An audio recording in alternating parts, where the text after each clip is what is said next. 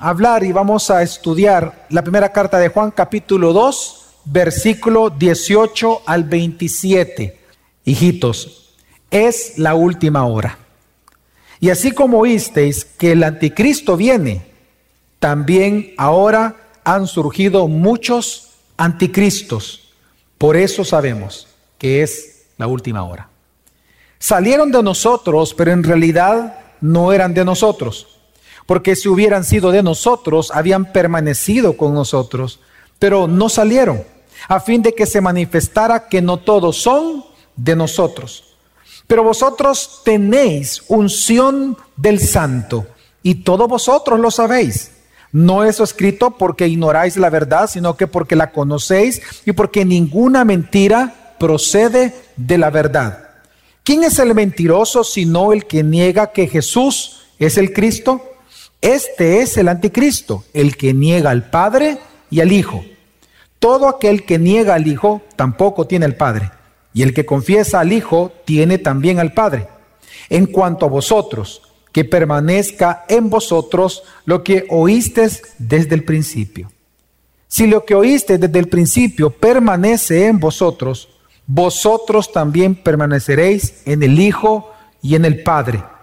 Y esta es la promesa que Él mismo nos hizo, la vida eterna. Os he escrito estas cosas respecto a los que están tratando de engañaros. Y en cuanto a vosotros, la unción que recibisteis de Él permanece en vosotros. Y no tenéis necesidad de que nadie os enseñe. Pero así como su unción os enseña acerca de todas las cosas, y es verdadera y no mentira, y así como os ha enseñado, permanecéis en él. Una de las historias que realmente yo aprendo mucho y de las que más me gustan en la escritura es la historia de Job. Es increíble la cantidad de cosas que nosotros aprendemos acerca de Dios, acerca de nosotros mismos y acerca del sufrimiento. En este libro tan interesante como lo es el libro de Job, nosotros vemos que Job, un hombre real que existió, él sufrió en el libro cuatro pruebas bien importantes, muy duras. No solamente él perdió sus bienes, sino que perdió a sus hijos, su familia. Pero en tercer lugar, la tercera prueba, la cuarta es el perdón. La tercera prueba que él sufrió, que es la que lleva mayor cantidad de texto en su libro, es el asedio de sus amigos que a través de la mentira ellos querían que él creyera o hiciera conforme a sus mentiras. Los amigos le mentían a Job diciéndole, asegurándole en nombre casi de Dios, de que la razón por la cual él estaba sufriendo es porque él era un gran pecador, porque él había pecado algo que ellos no sabían qué, por eso le decían que se analizara, has pecado en algo porque no es posible que Dios castigue de tal manera a alguien, dice incluso un versículo, como tú estás sufriendo sin que no hubieras pecado antes. Nosotros sabemos por el libro de que la razón por la cual él estaba sufriendo es porque él estaba siendo probado por Dios. Amén, hermanos. La Biblia no menciona que él pecó algo y por lo tanto Dios le envía un castigo. No digo que él no era pecador, lo que estoy diciendo es que en su prueba específica, nos dice la Biblia de que Dios lo probó, lo probó en su integridad. Así que Job, la tercera prueba que él vivió es creer o no las mentiras de sus amigos. Lo que nos dice la escritura es que él en eso no pecó. Los amigos comenzaban a decirle cosas que eran equivocadas de él mismo, queriéndolo hacer dudar de su integridad, identidad, personalidad delante de Dios. Pero él se mantuvo firme en la verdad. Si en algo no pecó Job, pecó en otras cosas, pero no en esto. Él se mantuvo firme en la verdad y por eso no pecó. De manera similar, en el texto que hoy nosotros estamos leyendo en esta mañana, Juan le enseña a la iglesia de que la batalla contra las mentiras de los anticristos que se habían levantado en aquel momento y que estaban asediando a la iglesia esa batalla contra esas mentiras se luchan permaneciendo firmes en la verdad revelada en Jesucristo. Lo que Juan comienza a enseñar es que la manera en que usted y yo nosotros enfrentamos la mentira es permaneciendo firmes en la verdad. Y es que recordemos en el contexto en el cual Juan escribió esta carta.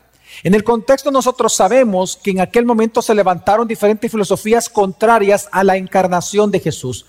Normalmente era un ataque a la cristología, es decir, estas, estas filosofías y que luego se convirtieron en sectas, estas filosofías comenzaron a, a ahondar el pensamiento de muchas personas dentro de la iglesia local, de la iglesia de Juan, y ellos comenzaron a decir y a creer de que Jesús no era Dios encarnado. Por un lado estaban los que en su momento se les llamó los gnósticos, en el tiempo de Juan todavía no tenían ese nombre, pero por cuestión de sermón y de avanzar vamos a llamarle los gnósticos. Los gnósticos o prenósticos, ellos creían de que Jesús era Dios, pero, pero a la manera griega, es decir, que Dios es un Dios lejano, no tiene nada que ver con la materia, por lo tanto no se mete con los seres humanos. Ellos creían de que Jesús era Dios, pero no creían que era Dios encarnado.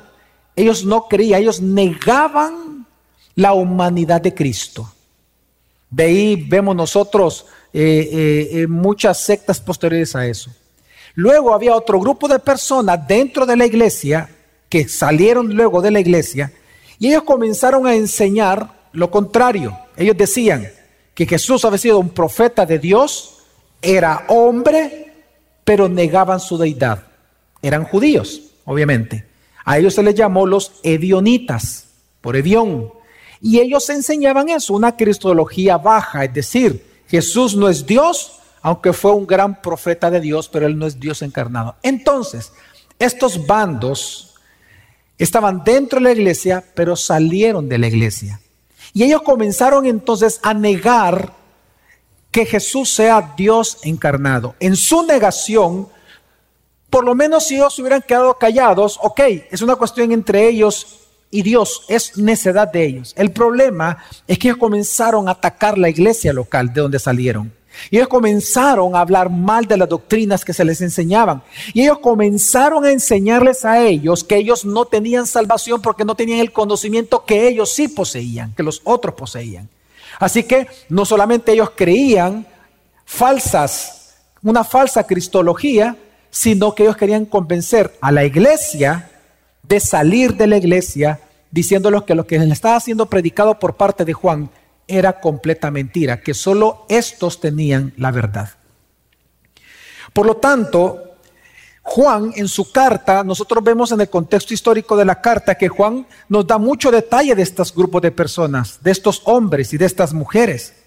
Por ejemplo, en el capítulo 4, versículo 1 al 13 nos dice de que ellos creían conocer a Dios. Ellos decían que eran profetas de Dios.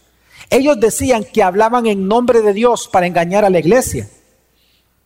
Pero el problema es que aunque ellos decían creer en Dios, y usted lo puede revisar ahí en el capítulo 4, versículo 1 al 3, que aunque ellos creían y decían ser profetas de Dios, el problema, dice Juan, es que su ética era mundana, su comportamiento era mundano. Esto nos lo dice en el capítulo 3, versículo 10, Juan. Pero también nos agrega en el capítulo 4, versículo 20, que ellos odiaban al hermano. Entonces Juan comienza a presentar la dualidad de vida. Por un lado decían que eran creyentes, pero por otro lado él demostraba a Juan de que con, con sus vidas, con sus hechos, ellos mostraban que eran paganos, que eran mundanos. No solamente eso, sino que Juan en su carta si hay un punto o un tema que él desarrolla fuerte, es que estos, el gran problema que también buscaban engañar a la iglesia con mentiras y dividirla. Así que Juan, lo que estamos viendo en el texto de esta mañana, es que Juan está escribiéndoles para advertirles acerca de los anticristos. Los anticristos son aquellos que se oponen a la enseñanza tradicional o histórica de Cristo a lo que está en contra de lo que la Biblia, de, lo que del principio, desde el principio, se nos ha enseñado. Así que Él les advierte de los anticristos y les enseña que la batalla contra las mentiras de estos anticristos no se libra con espadas, sino que se libra permaneciendo en la verdad. Él les va a enseñar que la posición del cristiano es una posición de victoria. Jesús ya venció a Satanás. Satanás es un enemigo real, es un enemigo activo, pero legalmente él ya ha sido vencido. Él está esperando su condena, pero ya fue condenado. Cuando Cristo venga por segunda vez, dice la Escritura que Satanás con todas sus huestes serán echadas al lago de fuego. Ya está condenado, pero está activo. Pero Cristo es el victorioso. Por eso la Biblia nos enseña a nosotros que somos más que vencedores en Cristo. Entonces Juan lo que busca demostrarte a ti es que tú ya eres una vencedora y un vencedor. Y por lo tanto, en tu posición de victoria, la manera en que tú vas a hacer frente a las mentiras culturales, a las mentiras anticristo que hay en nuestra época, es manteniéndote firme en la verdad que tú ya conoces y que tú ya tienes, porque ya eres victorioso. Lo que Él va a enseñar, y lo vamos a ver, es que las, la lucha contra las mentiras es manteniéndonos en la verdad acerca de Jesucristo y que el mismo Cristo nos ha enseñado. Así que mi objetivo en esta mañana es muy claro, hermanos. mi objetivo en este sermón es poderle enseñar a cada uno de ustedes que para permanecer en la comunión con Dios que ya gozamos, debemos de permanecer en la verdad de Dios que ya conocemos. Permaneciendo en la verdad que tú conoces, tú permaneces en la comunión que ya gozas. Pero si tú no permaneces en la verdad que ya conoces, entonces no puedes guardar la comunión que ya posees. Así que lo que nos enseña eh, eh, esta carta es que la batalla contra la mentira de los modernos anticristos, que vamos a ver cuáles son, es una lucha por permanecer en la verdad. Así que tres puntos son los que voy a tratar en esta mañana, en este sermón. La realidad y el peligro de los modernos anticristos, la ventaja que tenemos de conocer la verdad y nuestro deber de permanecer en ella. El título del sermón de esta mañana es Silenciamos toda mentira permaneciendo en la verdad. Vamos a ver el primer punto y es la realidad y el peligro de los modernos anticristos que hay en nuestro país y en todo el mundo hoy en día. Primera de Juan capítulo 2 versículo 18 dice, hijitos, es la última hora. Esta frase es interesante. De hecho, es la única vez que aparece en la Biblia, aquí en la carta de Juan. Pero su significado no es original de Juan, sino que es algo que todos los discípulos ya conocían y que en las diferentes cartas encontramos solo que con otras palabras. La última hora, hermanos, es el periodo que estamos viviendo. La última hora fue inaugurada con la venida de Cristo y va a ser consumada cuando Cristo venga por segunda vez. Todo este periodo de tiempo se le llama en escritura la última hora, los últimos tiempos, y en versión Reina Valera, que es la versión que más conocemos en Salvador, es en los postreros tiempos. Los postreros tiempos, que es una frase que sí aparece bastante en el Nuevo Testamento por parte de los apóstoles, es algo que Jesús mismo enseñó. Jesús mismo dijo, y aún así también cuando vamos al profeta Daniel, podemos irnos más atrás, encontramos que se profetizó mucho acerca de los postreros tiempos, que iban a ser tiempos en donde Claramente sí íbamos a gozar de un conocimiento de Dios, pero a la par de eso iba a venir muchos engañadores. Así que por eso Juan escribe, hijitos, es la última hora. Y así como oísteis, fíjense bien, él va a apelar a algo que ellos ya conocían, que ellos ya habían sido enseñados. Y así como oísteis que el anticristo viene, también ahora han surgido muchos anticristos. Por eso sabemos que es los posteriores tiempos. Juan lo que está advirtiéndoles, hermanos, a la iglesia es la realidad de los anticristos, pero también la realidad que es peligroso para ti.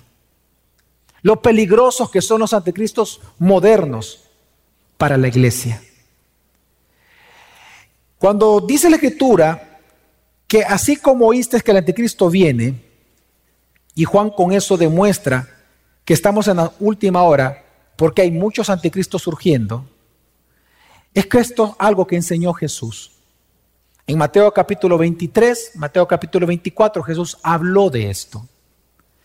De hecho, en el Mateo 24, 24, Jesús dijo, en aquellos días, en los postreros días, se levantarán falsos cristos y falsos profetas, lo mismo que escribe Juan en el capítulo 4 de su carta. Y mostrarán grandes señales y prodigios. ¿Para qué? Para engañar. ¿A quiénes buscan engañar? De ser posible, aún a los escogidos. Es decir, el ataque es contra la iglesia. Así que Juan lo que está enseñando, hermanos, a la iglesia es que el espíritu anticristo está en el mundo y la iglesia debe de abrir los ojos a entender eso. El espíritu anticristo ya está en el mundo. ¿Cómo lo sabemos? Porque muchos anticristos han surgido. Ahora Juan, él va a explicar quiénes son estos para que no haya duda. ¿Quiénes son? Versículo 19.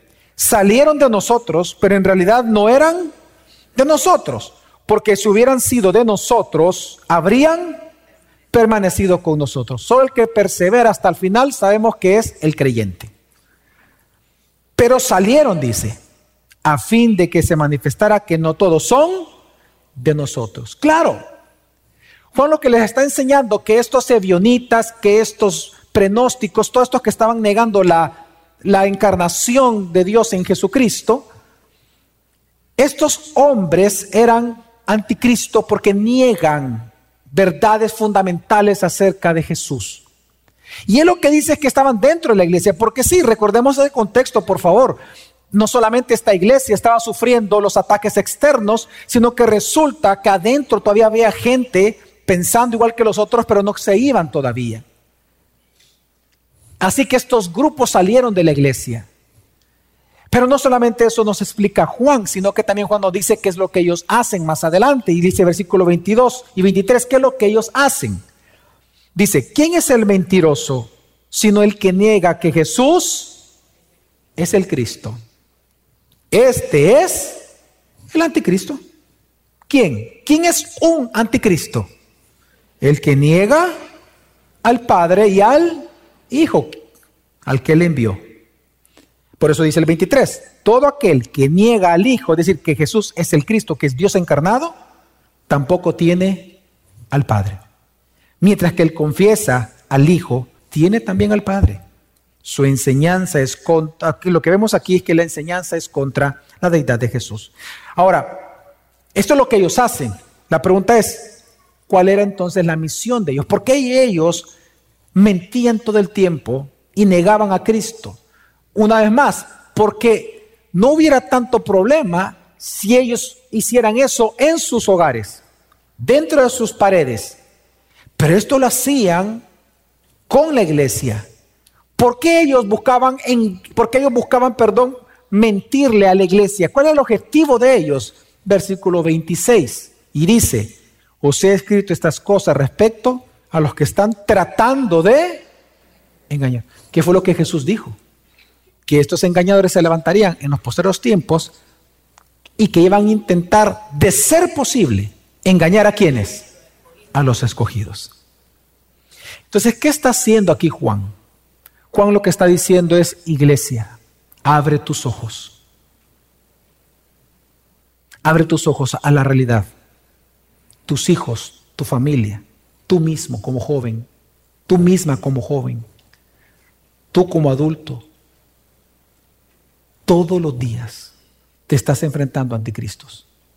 Abre tus ojos y no obvies la realidad de los anticristos. Porque es la última hora. Y tal como Jesús dijo, que los engañadores iban a levantar para tratar de engañar, si fuera posible, porque no les, pero si fuera posible, a los escogidos.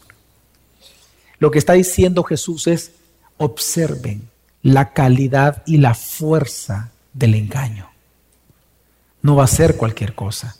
Van a ser argumentos muy lógicos y te van a atacar tu mente para que tú para que tú te desvíes de lo que es las doctrinas históricas, de lo ya enseñado, lo fundamental. Así que ten cuidado. Hoy en día nosotros sabemos que estamos también y continúa la última hora porque muchos anticristos han surgido en nuestro país históricamente. Voy a hablar no de lo que pasó hace 25 años o 30, 50 años atrás. El Evangelio de El Salvador, recordemos, tiene más de 127 años, tiene 128, 129 años el Evangelio en El Salvador. No voy a hablar de cómo empezó, quiero hablar de lo que está sucediendo hoy. Ellos tuvieron sus anticristos, nosotros tenemos otros anticristos y sus mentiras atacando a la iglesia. Cuando nosotros analizamos lo que está pasando en El Salvador, nosotros encontramos que hay modernos anticristos. Uno de ellos es la religión islámica. El Islam es una religión netamente anticristo. Yo me he leído el Corán y le puedo asegurar en el Sura 9, Sura 5 y otro más que le puedo citar, dice literalmente que todo aquel que crea que Alá tuvo un hijo, ese es un infiel. Y luego dice otra sura que a los infieles, los musulmanes, tienen que matarlos, que es su castigo. ¿Por qué creen ustedes que ellos hacen todas estas redadas, asesinatos en nombre de Alá, tan extremistas? Porque el Corán se los exige. El Islam dice que Alá no tiene hijo encarnado. Ellos dicen que Jesús es hijo de la Virgen María y que ellos saben que fue un gran profeta, pero ellos niegan que Él administra los cielos y la tierra porque niegan que Él sea Dios y mucho menos que Él es Dios encarnado.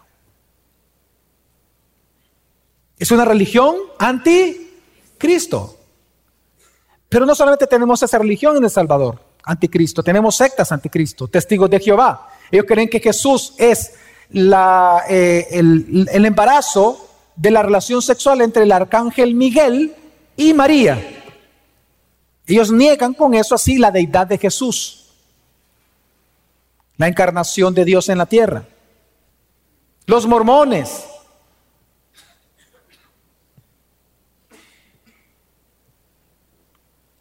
Bueno, los masones. Y así podemos hablar de muchas sectas en El Salvador que son sectas anticristo. ¿Por qué anticristo? Porque están en contra de lo, como dice Juan, de lo que desde el principio se nos ha sido enseñado con respecto a Jesús como Cristo. Abre tus ojos, iglesia. Tú estás bajo ataque todos los días de personas que quieren engañarte, sacarte de la iglesia verdadera. Pero lo interesante es que Juan no solamente deja ahí a la iglesia, no solamente dice, abre tus ojos y, mira el peligro de los anticristos, mira el peligro de los que están en contra del ungido. No solamente llega hasta ahí Juan, sino que dice, sino que alégrate y anímate porque tú tienes una ventaja contra ellos y sus mentiras, que tú tienes y has sido ungido con la unción del santo.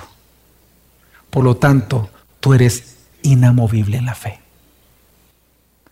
Y es lo que dice después, que es el segundo punto, nuestro deber, perdón, la ventaja que tenemos de conocer la verdad.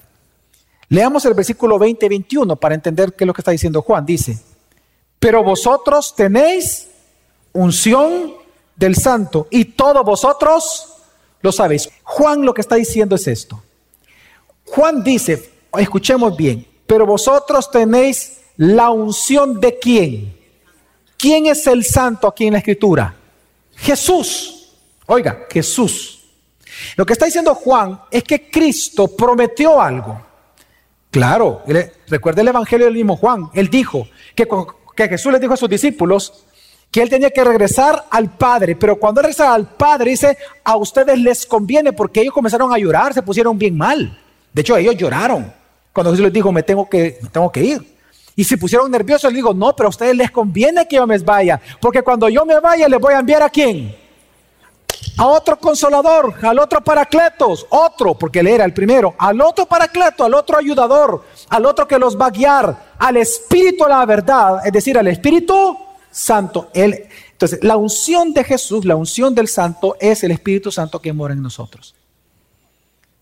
Y entonces Juan lo que está enseñando acá es que tenemos que alegrarnos y entender que si bien es cierto la mentira de todos estos hombres es, es terrible, es, es, fuerte, es constante, es lógica o, bueno, muchas veces son ilógicas, pero es constante y es acérrimo, los que somos verdaderos cristianos tenemos una gran ventaja sobre todos ellos. Y es que tenemos el Espíritu Santo que nos ayuda a discernir lo que es verdad y lo que es mentira conforme a la Escritura. Y eso nos protege a nosotros, a nuestros hijos y a nuestra esposa, al esposo en el caso de las mujeres, y a nuestras familias y a la iglesia. Y esto, por eso dice el versículo 21, no os he escrito porque ignoráis la verdad, sino porque la conocéis y porque ninguna mentira procede de la verdad. Yo a mi esposa, yo no le enseño a discernir entre la verdad y la mentira, porque eso solo el Espíritu Santo le puede hacer eso a ella. Pero ¿sabe lo que yo hago con mi esposa? Y ella conmigo viceversa. Es animarnos todo el tiempo a escoger siempre la verdad en los momentos de prueba. Porque el único que nos puede enseñar a discernir es Dios. Pero imagínense cuán grande, bondadoso es Dios, que no solamente Él te salvó, sino que Él te da su Espíritu Santo para que tú perseveres y termines la carrera hasta el final, sin desviarte, sin apostatar. Él nos da el Espíritu Santo.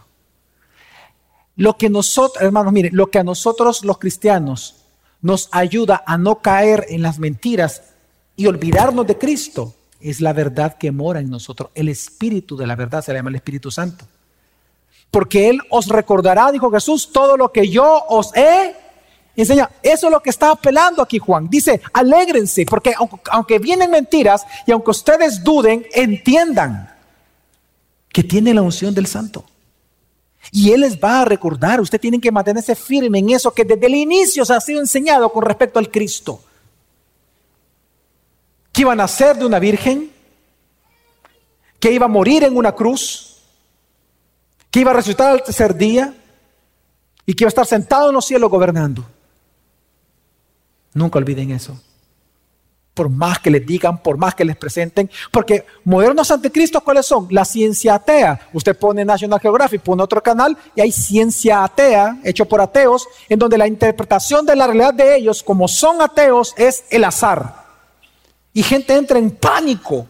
¿Y qué pasa con él? Que los ovnis, es que mira, ya viste que cuántas cosas hay. Son gente que buscan confundir. No, pero es que han encontrado pruebas de que hay un extraterrestre. ¿Dónde? ¿Dónde está la prueba? No, es que hay personas que saltan en el tiempo y, vieras que no. O, como me, me, han preguntado a mí varias veces, Pastor, ¿y usted qué piensa de los reptilianos? Yo que puedo pensar si lo que Dios nos enseña es que tenemos que pensar bíblicamente. Yo en teología o en filosofías especulativas es insensato hablar, porque es pura especulación. No hay una sola prueba de nada de eso. Y aunque hubiera prueba, nosotros nos vamos por la verdad de la Escritura.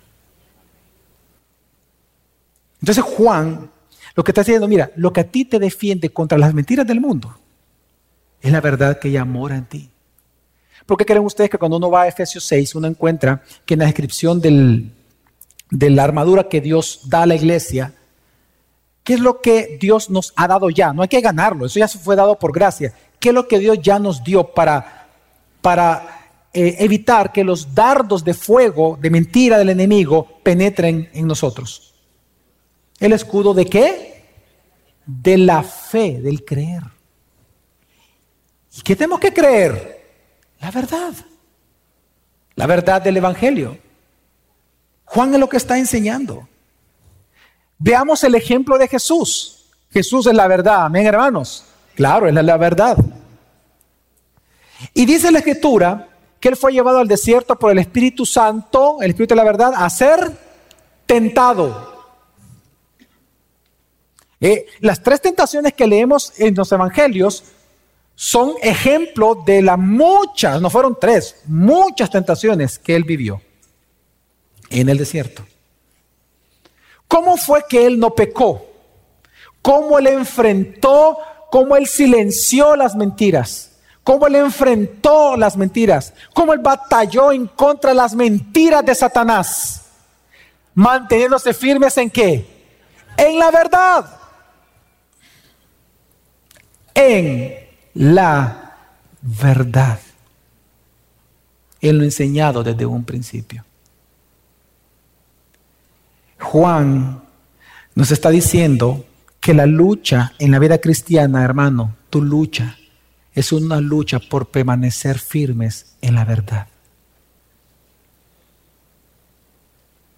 Cuando tú dudes, recuerda, la fe duda, la incredulidad no duda. Si tú dudas, entiende que es porque tú crees. Así que cuando tú vengas y dudes, lo que está diciendo Juan es, mantente firme en la verdad. Despeja todo eso, saca toda la mentira y va y vete a lo fundamental, a lo enseñado desde el principio, de y parte. Y va a haber sosiego para tu alma y paz en tu corazón. Así que hermanos, si viene, por ejemplo, alguien, y pongámoslo ya en nuestro contexto salvadoreño, si viene alguien, por ejemplo, y él reclama a este hombre, ya sea por televisión, tú lo, ves y escuchas o está presente, pero si viene alguien y reclama para sí mismo que él tiene al Espíritu Santo, pero resulta que su enseñanza es contraria a las doctrinas históricas, a las enseñadas desde los apóstoles, desde el principio acerca de Jesús, tú tienes que entender que la unción de ese hombre o de esa mujer es falsa. Porque jamás el Espíritu Santo te va a llevar a negar lo que él mismo inspiró. Jamás el Espíritu Santo te va a llevar a la mentira en contra de Cristo. Y por eso tú ves que hay muchos embaucadores hoy en día. Los vemos en televisión.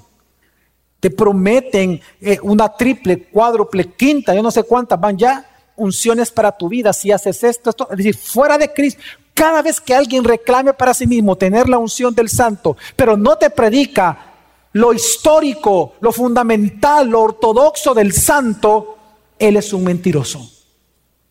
Es un anticristo porque está predicando una falsa cristología. Te está presentando un Cristo distinto al de la Biblia. Ten cuidado y abre tus ojos. Entonces, ¿cuál es nuestro deber? Pues Juan termina diciendo que nuestro deber, por lo tanto, es permanecer en la verdad. Así enfrentamos a los anticristos. Así enfrentamos sus mentiras, permaneciendo en la verdad. Leamos el versículo 24 al 25, dice así. En cuanto a vosotros, que permanezca en vosotros lo que oíste desde el principio. Si lo que oíste desde el principio permanece en vosotros, vosotros también permaneceréis en el Hijo y en el Padre, y esta es la promesa que Él mismo nos dio, la vida eterna, que es conocer a Dios y al Hijo. Pero dice Juan, que permanezca en vosotros, dice Dios, lo que oíste desde el principio. ¿Sabe qué está haciendo Dios acá, hermanos? Dios está exhortando a la iglesia a no dudar nunca de lo aprendido acerca de Jesucristo desde el día de su conversión. A que no duden lo básico del Evangelio. Ustedes alguna vez han escuchado desde este púlpito la palabra ortodoxia, ¿verdad? La palabra ortodoxia tiene que ver con lo ya conocido, orto, lo ya conocido, la enseñanza ya conocida, las doctrinas ya conocidas, verdades ya conocidas.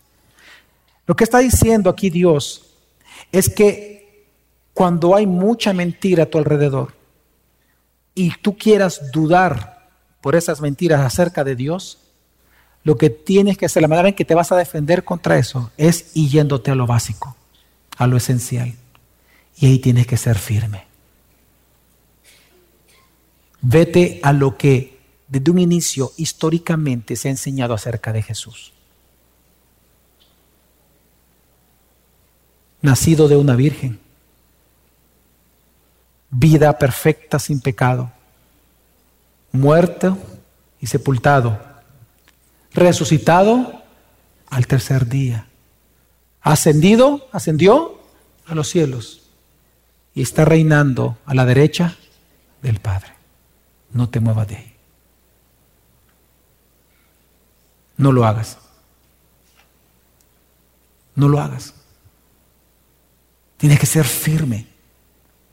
Es que si tú permaneces fiel en la verdad ya conocida, en el cual el Espíritu Santo te da testimonio, porque es el Espíritu Santo el que da testimonio de que eso es verdad. Si tú permaneces firme en la verdad ya conocida, vas a mantener la comunión que ya posees con Dios. Es muy simple. Hermanos, hoy en día el Espíritu Anticristo está presente en nuestra época.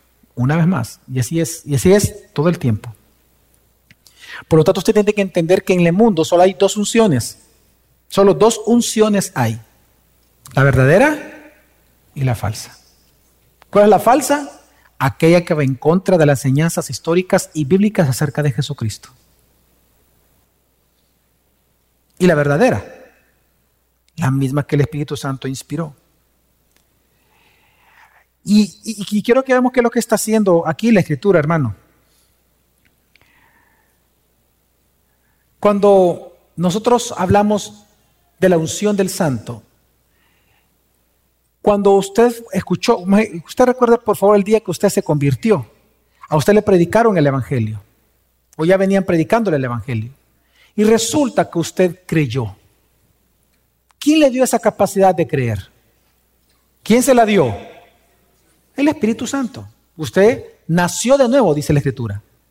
Se le fue dada una nueva naturaleza y como parte de esa nueva naturaleza se le dio el don de la fe para creer. Cuando usted cree que Jesús realmente es Dios, ¿quién lo saca de eso a usted? ¿Quién lo saca? Nadie. ¿Y de dónde recibe ese testimonio? Del Espíritu Santo. Entonces, lo que Dios nos dio a nosotros para perseverar en la verdad es el Espíritu Santo. Por eso hay que permanecer en esa verdad que Él mismo nos enseña y que nos ha puesto convicción de que así es. Pero aparte de eso, entendemos que es verdad eso que creemos porque la Biblia se cumple lo que ha dicho. Una de las grandes noticias que nos enseña este punto de los anticristos es que si fue anunciado que en los postreros tiempos vendrían anticristo, y es verdad, también significa que el resto de las profecías también es verdad. Y el resto de la profecía dice de que es cierto que surgirían anticristo, pero que Cristo, habiendo venido, vendría por segunda vez y la segunda vez vendría a juzgar y a gobernar para siempre.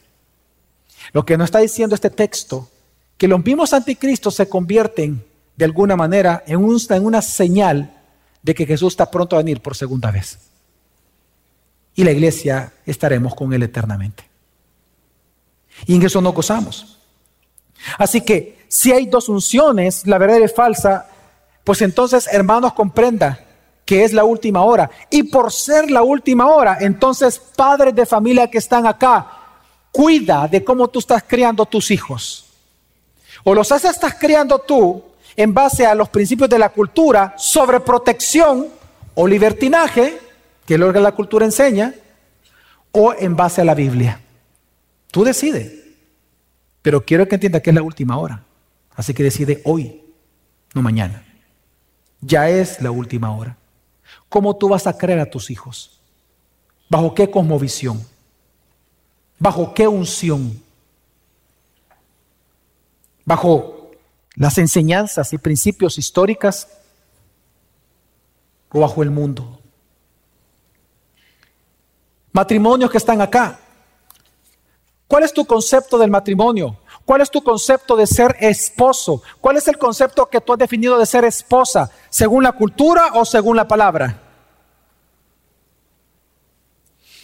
Lo que tú conceptualizas en tu mente con respecto al matrimonio, a ser esposo, ser esposa, es conforme a Cristo, a lo enseñado desde el principio acerca de Cristo, es, es a favor de Cristo, es contra Cristo.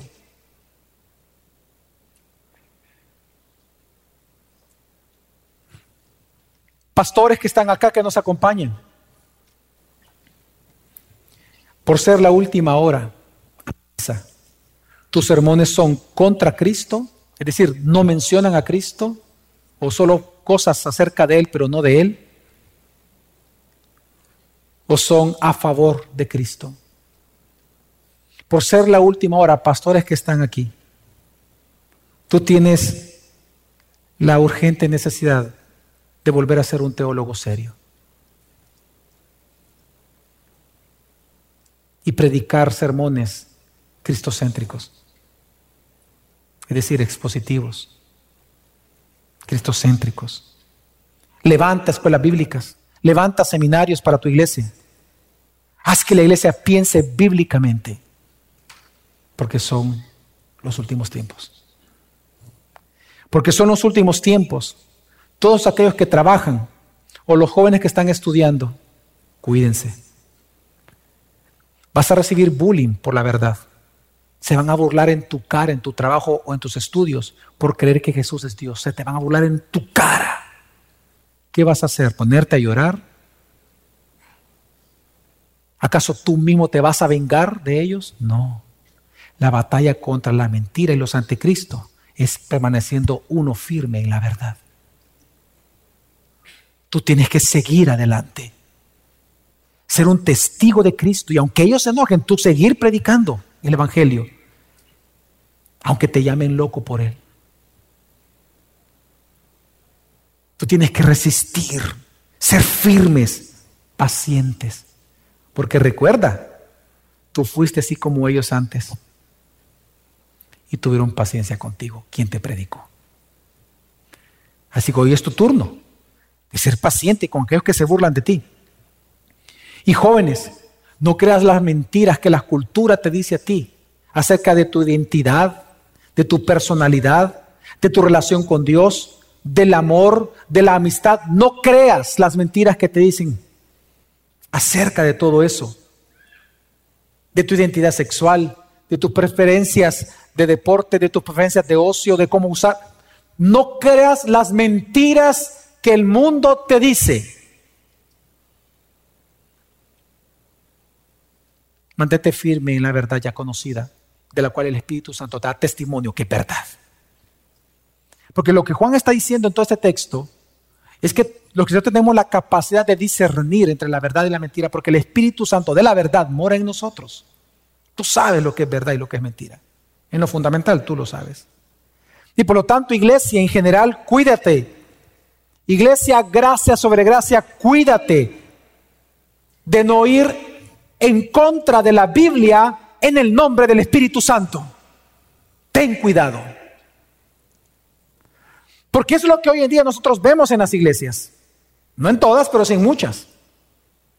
Que en el nombre del Espíritu Santo lo que hacen y lo que enseñan es contra Cristo. Cuidado con eso. Cuidado. Y es que cuando nosotros observamos eh, eh, todo esto que está enseñando aquí la Escritura, es que recuerde que los gnósticos en su época, y por eso Juan lo está haciendo muy fuerte acá, es que ellos creían mucho en experiencias místicas. Le explicar cómo funciona el gnosticismo, hermano. El gnosticismo ellos decían de que ellos tenían un conocimiento místico que solo algunos privilegiados podían alcanzar acerca de Dios. Por lo tanto, ellos decían que lo que a ti te enseñaban conforme a la Biblia no era suficiente porque no tenías esas experiencias. Solamente el que tenía esas experiencias te podía transmitir ese conocimiento a ti. Y es así como ellos hacían que la gente saliera de las iglesias. Ellos se ponían como profetas y decían que tenían nuevas revelaciones para la iglesia. Entonces quiero decirte que eso mismo hoy en día está pasando exactamente igual que antes.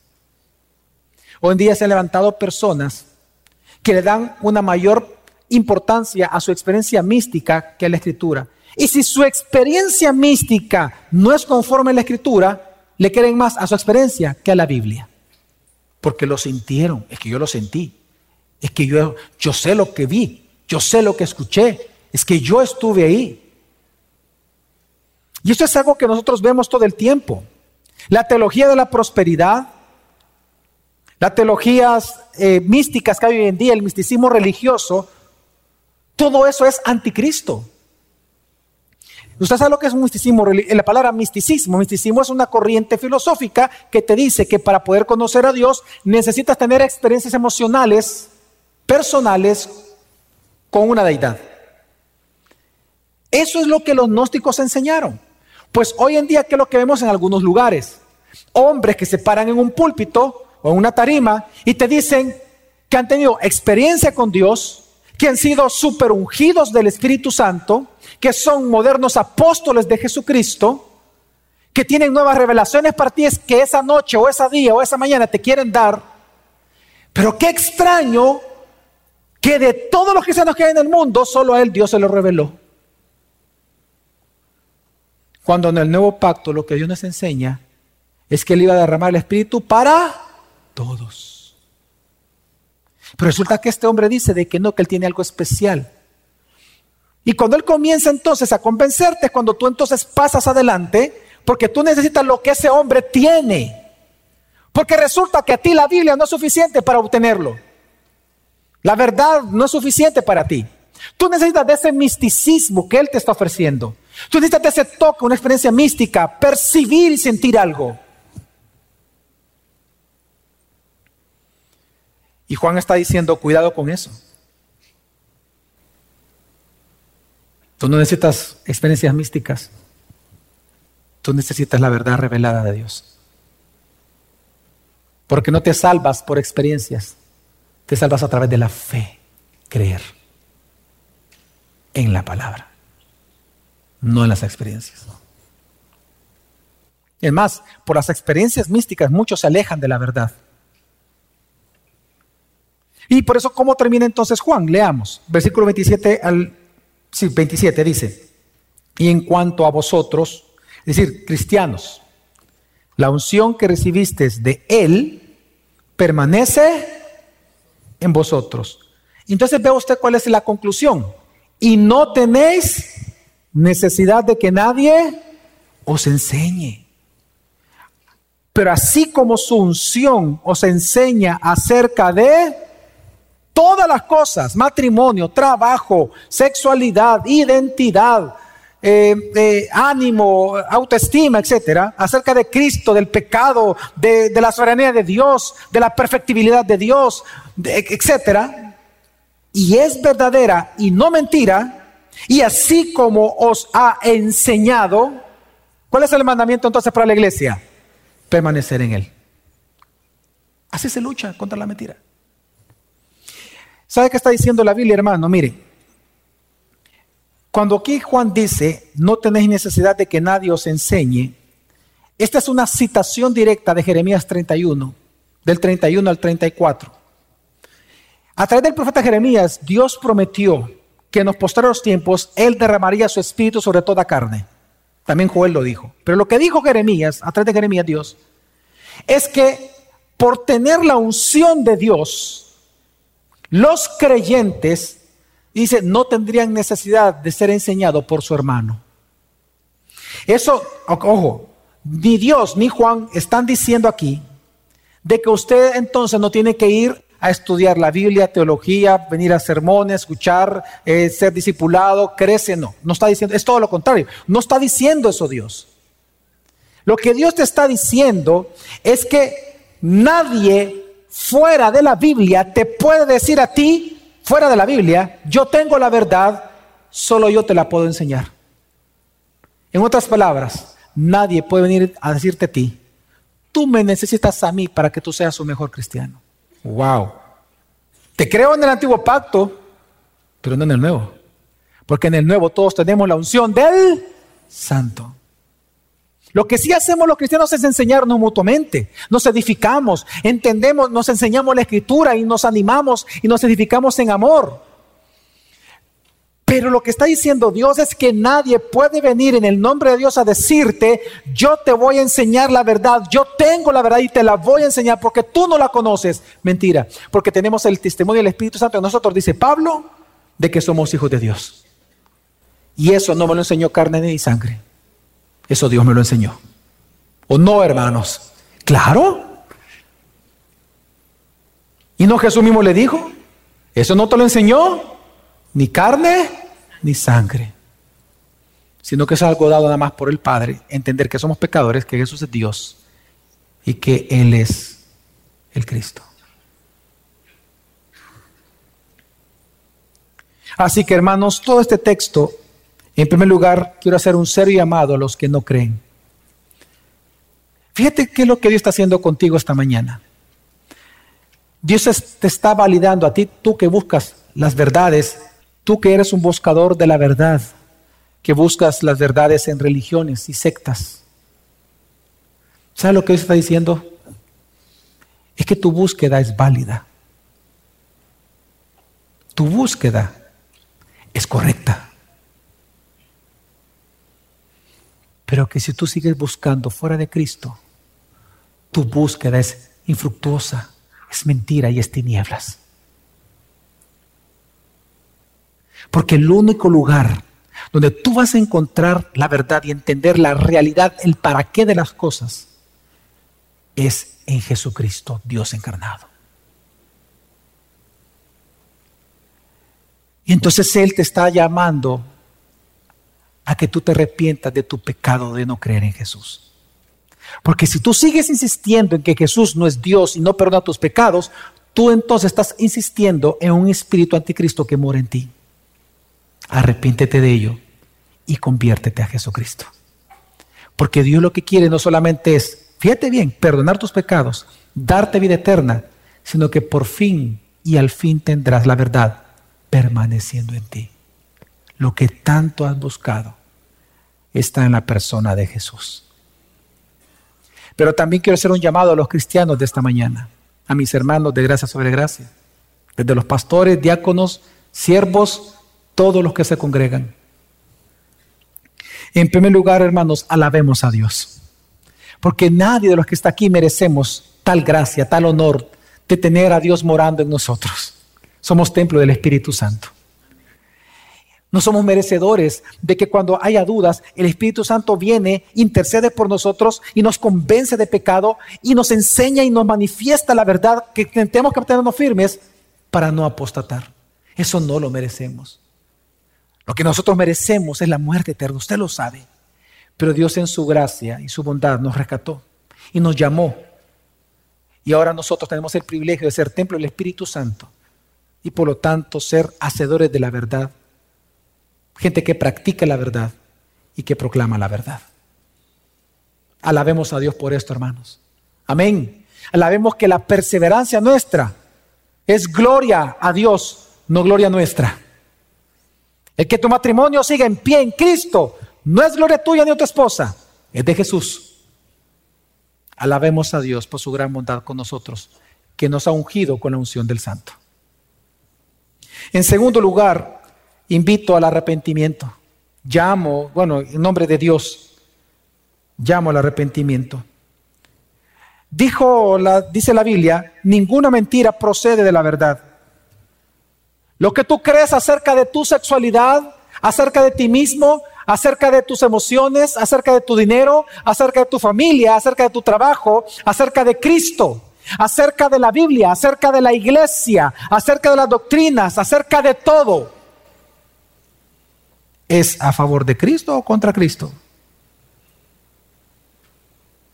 ¿Es conforme a la Biblia o conforme a la cultura?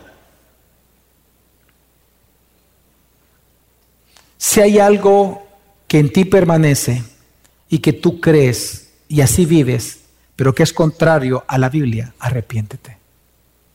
No permita que el espíritu anticristo ronde tu hogar, tu casa, tu mente, tu corazón.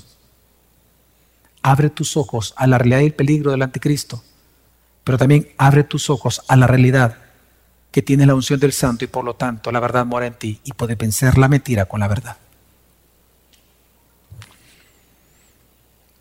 Y también hago un llamado a entender tu propósito. Si tú vas a hacer un propósito para este nuevo año, yo ruego al Señor que sea el desarrollar una mente bíblica. A que pienses teológicamente. A que pienses históricamente. ¿Saben ustedes por qué nosotros somos iglesia reformada? ¿Por qué se les llama a las iglesias reformadas así? Porque nosotros creemos las doctrinas de la reforma que se rescataron en la reforma. ¿Y cuáles son las doctrinas que se rescataron en la reforma? Las históricas. A eso se le llama sana doctrina. La sana doctrina, que usted ha escuchado esa frase, acá hay personas e iglesias que dicen que ellos predican la sana doctrina, pero cuando usted escucha sus sermones, realmente son doctrinas de demonios muchas veces. ¿Qué es la sana doctrina? Ah, los cinco puntos del calvinismo, que históricamente se le llama así. No. O sea, incluye obviamente esas doctrinas, Claro que sí. Pero ¿a qué se le llama sanas doctrinas? A las doctrinas históricas. A las doctrinas ortodoxas. A las que vienen, oiga, desde los apóstoles.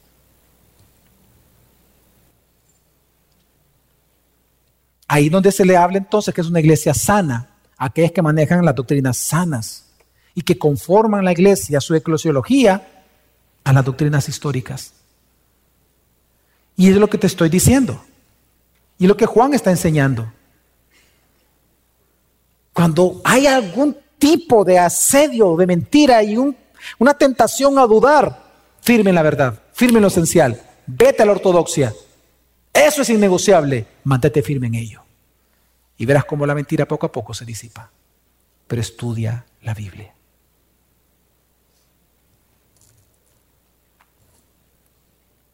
Así que, hermanos, como conclusión, ante la realidad de los modernos anticristo y las mentiras con las que quieren engañarnos a nosotros hoy en día, nuestro deber es permanecer en la verdad que ya conocemos para no perder la comunión con Dios que ya gozamos. Así que luchemos siendo fieles a la verdad, recordando que nosotros los cristianos silenciamos toda mentira permaneciendo en la verdad. Vamos a orar.